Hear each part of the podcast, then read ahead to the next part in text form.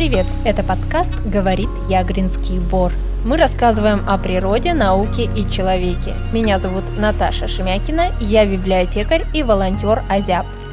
Мы живем на берегу Белого моря и помогаем сосновому бору острова Ягры. Сегодня в гостях у подкаста «Говорит Ягринский бор» Елена Чуракова. Елена – бриолог, кандидат биологических наук, старший научный сотрудник лаборатории биоресурсов и этнографии Федерального исследовательского центра комплексного изучения Арктики имени академика Лаверова Уральского отделения Российской академии наук. Вы бриолог, то есть специалист по мхам. Вы выбрали эту специальность осознанно, и почему выбор пал именно на мхи или шайники? С чего начался ваш бриологический путь? Ну, на самом деле, это случайность чистая, потому что в 17 лет интересно все. И кроме того, уже фактически 18 лет я участвовала в первой научной экспедиции, и после этого все уже тебя и так называют бриологом. Поэтому... А правда ли, что специалистов-бриологов в нашей стране достаточно мало? Я читала информацию, что в Санкт-Петербурге, например, их не больше семи. Ну, мы в основном считаем профессиональных бриологов. Например, в Великобритании у них есть бриологическое общество. По-моему, у них там около 500 членов насчитывается. Но если вы посчитаете население Великобритании и население России, то есть нас где-то около 140 миллионов, а их где-то около 70, то примерно в два раза отличается. То есть если там 500 людей, которые называют себя бриологами, то у нас где-то должно быть около тысячи. Ну, конечно, тысячи нет, но, по крайней мере, довольно много людей, которые относительно числа ученых, которые занимаются мхами. И, кроме того, есть люди, которые специализируются на мхах, то есть только ими занимаются, и есть те, кто занимается мхами, поскольку им приходится это делать. Например, геоботаники, которые описывают растительный покров, растительное сообщество, некоторые из них очень прилично разбираются в мхах. Например, у нас Станислав Анатольевич Кутенков из Петрозаводска, это Карельский научный центр, хотя он сам себя назовет геоботаником, если вы его спросите, а не бриологом. В общем, довольно активные у нас бриологи, потому что, ну, например, вот если с теми же британцами сравнивать, у них общество издает журнал, ну, он так называется Journal Bryology, но у нас тоже есть свой журнал биологический в России, Арктоа, ну и он заполнен статьями, так что... А у нас в Архангельской области? Наверное, пока вот больше нет. А. Пока мы не размножились еще. Ну, в общем, периодически кто-то пытается из ребят этим заниматься, но пока так, чтобы кто-то остался в науке, такого не получилось. А у нас вообще учат на биологов в Архангельске? Ну, у нас учат на биологов, ну а потом уже биологи, они становятся, приобретают свою специализацию, и кто-то из них может стать биологом, лихинологом. Лишайниками занимаются лихинологи. Отдельная специализация, да, mm-hmm. потому что это разные группы все таки слишком. Нужны свои компетенции профессиональные для каждой группы. Я человек очень далекий от ботаники, от биологии и вообще от всего вот этого. Не буду скрывать, что мне когда написали, что вы биолог, я подумала, что это описка. То есть кто-то хотел вас назвать биологом, но он написал буковку «Р», и вы стали бриологом. И даже текстовый редактор, когда я там забивала вопросы, все время мне подчеркивал, предлагал мне заменить на биолога. У нас в библиотеке, например, тоже есть такая проблема. У нас путают э, библиотекаря и библиографа. Хотя они вроде бы намного сильнее различаются, да, по буковкам. В вашей профессии вас часто путают? На самом деле ничего такого в этом нет, потому что есть такая присказка про селедку, да, что не всякая рыба селедка, но всякая селедка рыба. Так что mm-hmm. про биолога можно сказать то же самое, что не каждый биолог бриолог, но всякий бриолог он биолог. А названия биологи себе любят всякие разные придумывать. Это альгологи, например, есть молокологи. Не сразу догадаешься, кто это такие. А кто это такие? Молокологи – это специалисты по моллюскам, например. Альгологи – водоросли изучают. Ну вот мхи и лишайники – это древние достаточно растения. Как им удалось выжить? Насколько они уязвимы? Ну и лишайники, они вообще не растения. А, Да. здравствуйте. А что это? Со времен Виноградского известно, что это симбиотические организмы, то есть симбиоз гриба и водоросли. Ну, долго думали, что только одного гриба, одной водоросли, как правило, да, в одном лишайнике. Но в последнее время оказалось, что там еще третий товарищ есть в этом симбиозе. Это тоже грибы, только обычно считалось, что это аскомицеты, а сейчас еще базидимицеты дрожжи, они составляют такой третий в компании, который не лишний. Но мхи, они вполне растения, да, с ними более-менее в порядке. Так всё. вот как они все-таки выжили, дожили до наших дней?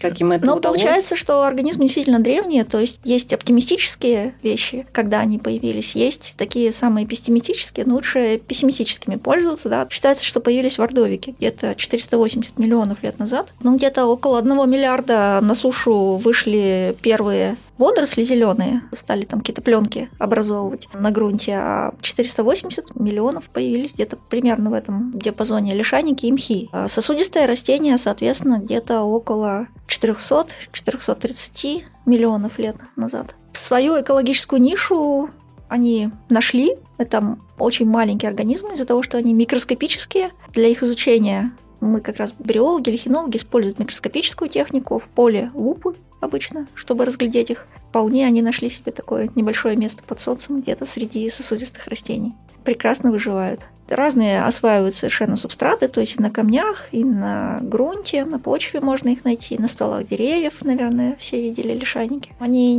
могут в очень жестких условиях жить. В эфире рубрика «Энциклопедия Ягринского бора». Ее авторы и ведущие Юнаты Азяб.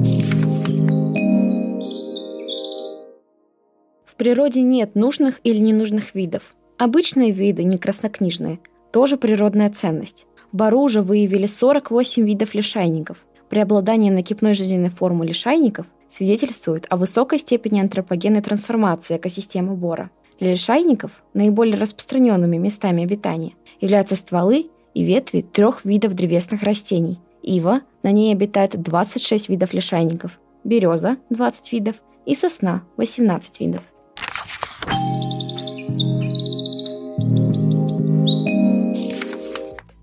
Мы с вами находимся рядом с Ягринским бором. У нас там тоже есть мхи. Да, там у вас и мхи, и лишайники. Прогнозы к этой территории каковы? Вообще территория очень необычная Ягринского бора. Это, по сути, такая песчаная коса, несколько песчаных кос на границе моря и устья реки. Таких мест мало на свете, и, наверное, аналог вот Ягринскому полуострову Ягры – это Куршская коса, наверное, все про нее слышали, в Калининградской области у нас. Поэтому жизнь на границе моря и реки – это такая, в общем, не очень постоянная среда. То есть они, с одной стороны, само вот это место обитания, оно зависит от деятельности моря, сильные шторма, которые мы сейчас наблюдаем, вообще высокую штормовую активность в связи с климатическими изменениями, они, в общем, будут размывать такие структуры, разрушать их. Тут нужна скорее помощь человеческая. Да? Что касается реки, тот объем воды, который переносится, он несколько меньше стал, сток, то есть больше испаряется в связи, опять же, с климатическими изменениями. Поскольку растут вот эти образования за счет частиц, которые приносит река, то тоже не очень хороший прогноз. Но это все-таки какие-то очень большие геологические требуются времена для таких вещей. Поэтому на наше время, на наш век человеческий хватит Ягринского вора, все с ним будет в порядке, я думаю. Вообще мхи. Для чего их используют? Чем они полезны? Как-то так получилось, что большинство растений их активно все используют, потому что, ну как же, они же продуценты, да, создают органическое вещество, вот используют солнечную энергию и буквально вот из ничего, из воды, из солнечного света, да, создают органику. И их дальше они как продуценты поступают в цепочку питания, ими кто-то питается, кто-то их ест. Ну, мхов практически никто не ест. Да. А, что ест мхи? Олени? Нет, они едят лишайники. А, Вот, а мхи вот никто не ест, то есть они там как-то потихонечку отмирают своей смертью, причем одной частью они растут, другой частью они отмирают, все сразу они умеют делать. получается, если их не ест никто. Да. А что же? Ну, вот так. А куда? Ну, опять же, возвращаясь, да, появились они очень рано, исходя из истории вообще живого на планете. Одни из первых, тех, кто вышли на сушу и стали образовывать сообщество на суше. Поэтому, видимо, у них больше связи с микроорганизмами, с микробиотой, которые питаются уже разлагающимися частями мхов. Ну, иногда отъедают им какие-нибудь там антеридии, архигонии, то есть это органы размножения у них там. А человек как-то может их использовать для себя? Человек вообще мхи использовал. Насколько это сейчас актуально, это второй вопрос, но традиционный способ, если вы были в музее деревянного зодчества Малой Карелы, видели эти деревянные строения, и вот для того, чтобы утеплять стены, традиционно использовались именно мхи на севере. Фагновые мхи, зеленые мхи, такие как политрихум, например, кукушкин лен. Ну и некоторые экзотические вещи, например, озеро Лача на юге Архангельской области, там есть растущие прямо в воде мхи. Жители побережья озера, они эти доставали прямо из воды, просушивали и использовали их для того, чтобы стены, утеплять стены в банях, которые по берегам озера стоят. И еще они очень хороший сорбент. Прежде всего, сфагновые мхи, они могут впитывать большие количества жидкости или жидкости с чем-то там в ней растворенным, нехорошим. А сейчас, поскольку это очень необычные организмы, непривычные нашему глазу, можно увидеть в интернете использование их для разных дизайнерских всяких вещей. В частности, например, стабилизированные лишайники, которые используют для такого высокого дизайна помещений. Помещают лишайники в глицерин, выдерживают там, они становятся пластичными, и очень долгое время сохраняют свою форму, окраску, если им ее придают, какую-то специфическую могут сохранять. А что делает бриолог, то есть для человека, который не знаком со всем этим? Вы сидите в кабинете, или вы сидите в лаборатории, или вы ездите на экспедиции, или вы читаете какие-то научные труды. Чем вы занимаетесь? Все зависит от специализации бриолога. Бриологи, опять же, тоже специализируются, да. есть люди, которые занимаются больше разнообразием. Есть те, кто в большей степени занимается филогенией, то есть устанавливает родственные связи между разными группами мхов, пытается реконструировать, как происходила эволюция в этой группе. Есть люди, которые занимаются физиологией мхов, изучают то, каким образом они, например, фотосинтезируют, какие факторы действуют на вот этот процесс фотосинтеза. Ну и есть те, кто в основном специализируется на экологии мхов. Например, использование их в качестве биоиндикаторов, объектов мониторинга и так далее. А вы чем занимаетесь? в большей степени, наверное, видовым разнообразием мхов. То есть то, что в биологии принято называть флористикой, флористические исследования, но именно в отношении мхов. Практическая деятельность – это разнообразные инвентаризации, то есть выявление видового состава, выявление списка видов да, тех растений, которые произрастают на той или иной территории. В частности, многие особо охраняемые природные территории, для того, чтобы понимать, насколько мы сохраняем вот эту природную среду, мы должны сначала знать, с чего мы начинаем. Первичная инвентаризация и потом уже мониторинг, отслеживание того, в каком состоянии популяции видов находятся. Как вы думаете, какими качествами должен обладать бриолог? Ну, наверное, как и каждый исследователь, первое это интерес к своему предмету исследований, где-то даже иногда ассоциация себя с ним. Да, примерно так. Потому что, ну, это не только, кстати, у биологов существует, это существует и у других биологов, и, наверное, не только у биологов, у зоологов. Григорий Сергеевич Потапов, у нас преподаватель, он преподает в университете, и также он научный сотрудник ФИЦКИА. Такую шутку рассказывает, которая ходит, так сказать, в рядах зоологов, что каждый из них на том свете, если попадет в ад, то с ним будут делать примерно то же самое, что он делает со своими объектами исследования. Но поскольку он шмелей, собирает ДК в этой булавочке, ну вот с ним будут делать примерно то же самое. В связи с этим вы можете назвать вашу профессию творческой? Это скорее для тех, кто хочет заниматься наукой. Нужно обязательно представлять, что так же, как и все сферы человеческой деятельности, это и творческая, и нетворческая одновременно профессия. То есть э, нельзя все время творить, иногда приходится погружаться в рутину. Главное, чтобы рутина не возобладала. Мы немножко затрагивали тему ягринского бора. Вы сказали, что у нас есть мхи там. Какие? Если вспомнить школьную программу, из мхов, которые школьники в курсе ботаники, где-то еще в самых первых классах средней школы, изучают, они знакомятся с политрихумом, кукушкиным льном. Кукушкин лен есть и несколько видов политриховых. Их можно найти прямо сразу же, как только вы входите в Якринский пор. Все типичные лесные мхи, самые типичные болотные мхи, они все там присутствуют. Интересно было бы обнаружить там какие-то редкие виды мхов. И это вполне возможно, что они там есть, поскольку на ближайших островах, например, на острове Кумбыш, который недалеко находится от Ягр, там они присутствуют. Из этих редких видов это такой очень интересный мох, как буксбаумия, безлистная, которая редуцировала всю свою часть, которая отвечает за фотосинтез, в основном у большинства мхов, и оставила только одну коробочку. Эти коробочки торчат прям из песка, иногда в большом количестве. Вот такой редкий вид. Он у нас встречается именно в сосняках, в сосновых барах, на песчаных таких влажных грунтах. И вполне может быть, что он где-то растет у нас на яграх. Мы пока не знаем где. И еще группа это мхи, которые поселяются на погатках птиц, на помете животных. Поскольку с собачками там много гуляют, то благодатного субстрата там должно быть большое количество. И вот эти мхи вполне могут там тоже быть обнаружены.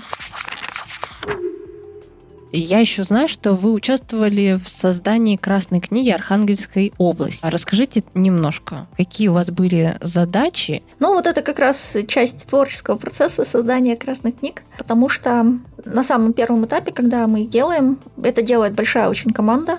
У нас оба официальных издания делались действительно большой очень командой специалистов. И на первом этапе составляется список редких видов, идут бурные обсуждения в группах, не только между специалистами, которые в Архангельской области работают, но также еще консультируются и рецензируют то, что получается у специалистов соседних регионов. Потом уже дается характеристика для каждого вида, то, что мы называем видовыми очерками в Красной книге. Ну и моя группа — это МХИ. Соответственно, раздел по МХАМ — это была моя главная ответственность. В последнем издании также занималась еще координацией всей вот этой большой команды для того, чтобы собрать это это в единое такое издание. Сколько времени проходит над Красной книгой? Ну, у нас есть законодательные акты, поскольку это вообще официальное издание, то есть 10 лет дается на работу над Красной книгой. Между изданиями должен пройти примерно такой срок. У нас немножко побольше получилось, потому что некоторое время было нужно на то, чтобы обобщить информацию, которая довольно разрозненная оказалась к моменту второго издания. У нас пока только два официальных издания Красной книги в Архангельской области. Ну и нам потребовалось время, чтобы все собрать. А от какого года последняя книга? Последняя у нас 2020 год. Ну, сама даже подготовка просто уже, когда, в принципе, все готово, и очерки есть, и списки видов утверждены. Еще нужно ведь сделать саму книгу. И редакторы, которые занимались этим, очень много сделали для самой Красной книги. Вот именно технические работники, казалось бы, да, их никто не упоминает обычно. Вот в это коронавирусное время они приходили на работу, все это делали. Вы говорили, что рядом с яграми есть краснокнижные виды мхов. Да, остров Кумбыш, у нас, получается, Ягры ведь находится рядом с двумя фактически заказниками. Даже Модюльский еще можно назвать заказник. То есть Двинской, к которому относится Кумбыш. Дальше Беломорский заказник у нас в дельте Двины, если вы чуть-чуть сдвинетесь. Когда вы едете из Северодвинска в Архангельск, да, ну или из Архангельска в Северодвинск, вы как раз проезжаете по территории Беломорского заказника. Ну и чуть дальше у нас еще Мудюкский заказник. Поэтому тут такие особо охраняемые территории рядом, они неспроста здесь высокое действительно биологическое разнообразие. Ну вот вне заказников они же тоже растут. Да, но дело в том, что больше внимания уделяется территории заказников, поэтому их лучше знаем. А вне заказников не всегда доходят руки у наших немногочисленных биологов.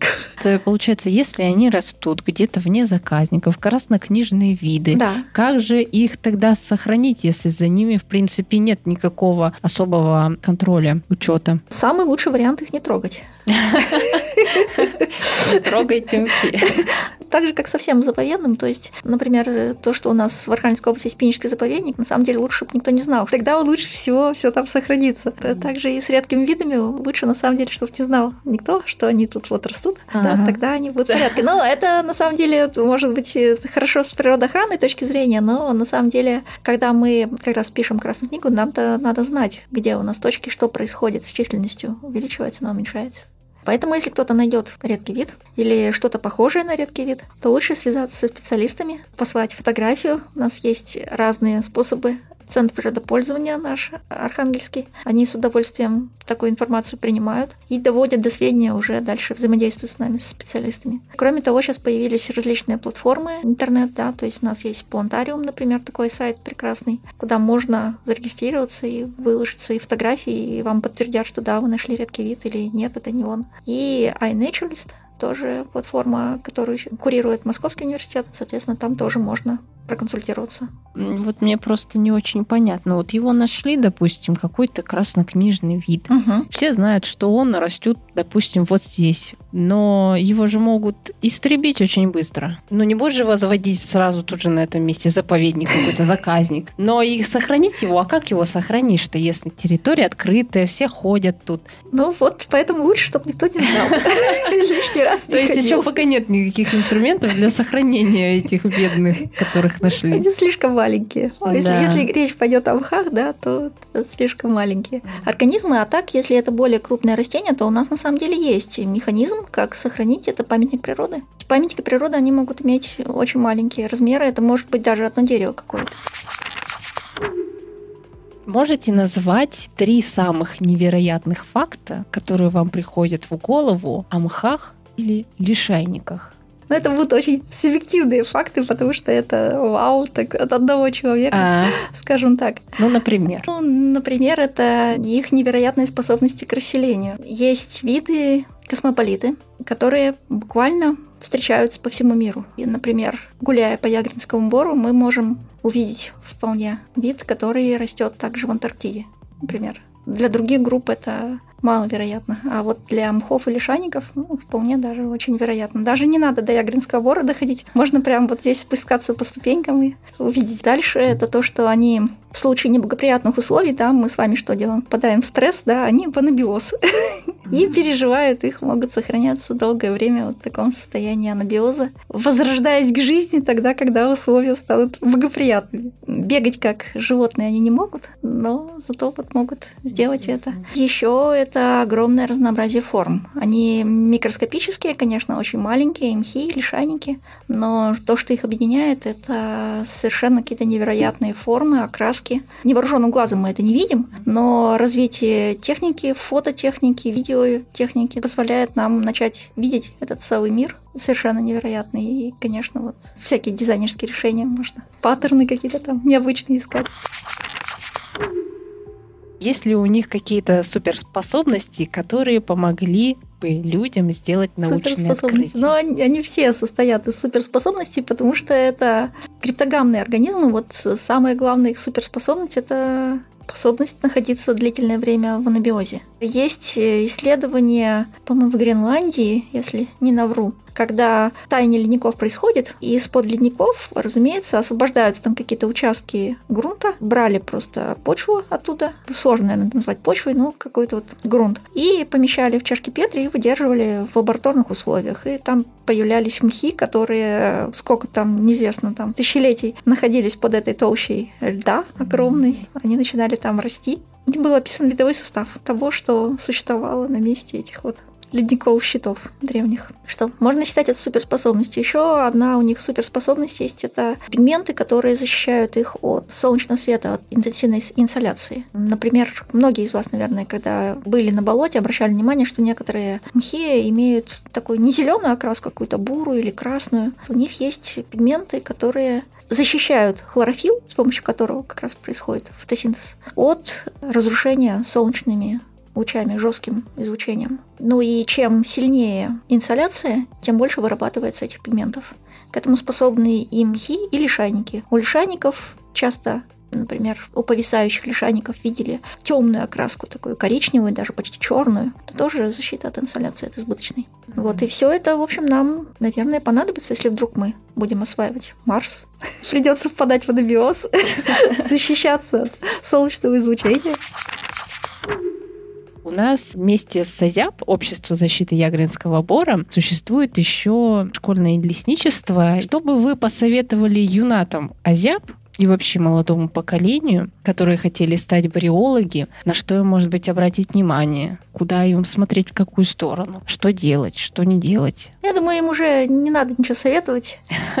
Они уже увидели что-то для себя очень интересное, нашли такую свою нишу, поэтому, особенно если они интересуются мхами, то вот брать пример с мхов, которые очень стойкие, могут переносить всякие-всякие невзгоды, жить в совершенно невероятных условиях и прекрасно себя чувствовать. Еще мхи, ну, поскольку у них нет корней, вода им нужна, они образуют очень плотные такие тернинки, поэтому всегда иметь друзей, единомышленников рядом. Отличное наставление. Пожелание. Да. Спасибо большое, Елена. Было очень интересно. Спасибо. Это подкаст «Говорит Ягринский бор», совместный проект «Азиаб» школьного лесничества Ягринской гимназии и библиотеки «Кругозор». Благодарим за поддержку губернаторский центр Архангельской области. Оставляйте комментарии, задавайте вопросы, ставьте лайки и подписывайтесь на наш канал. До скорой встречи!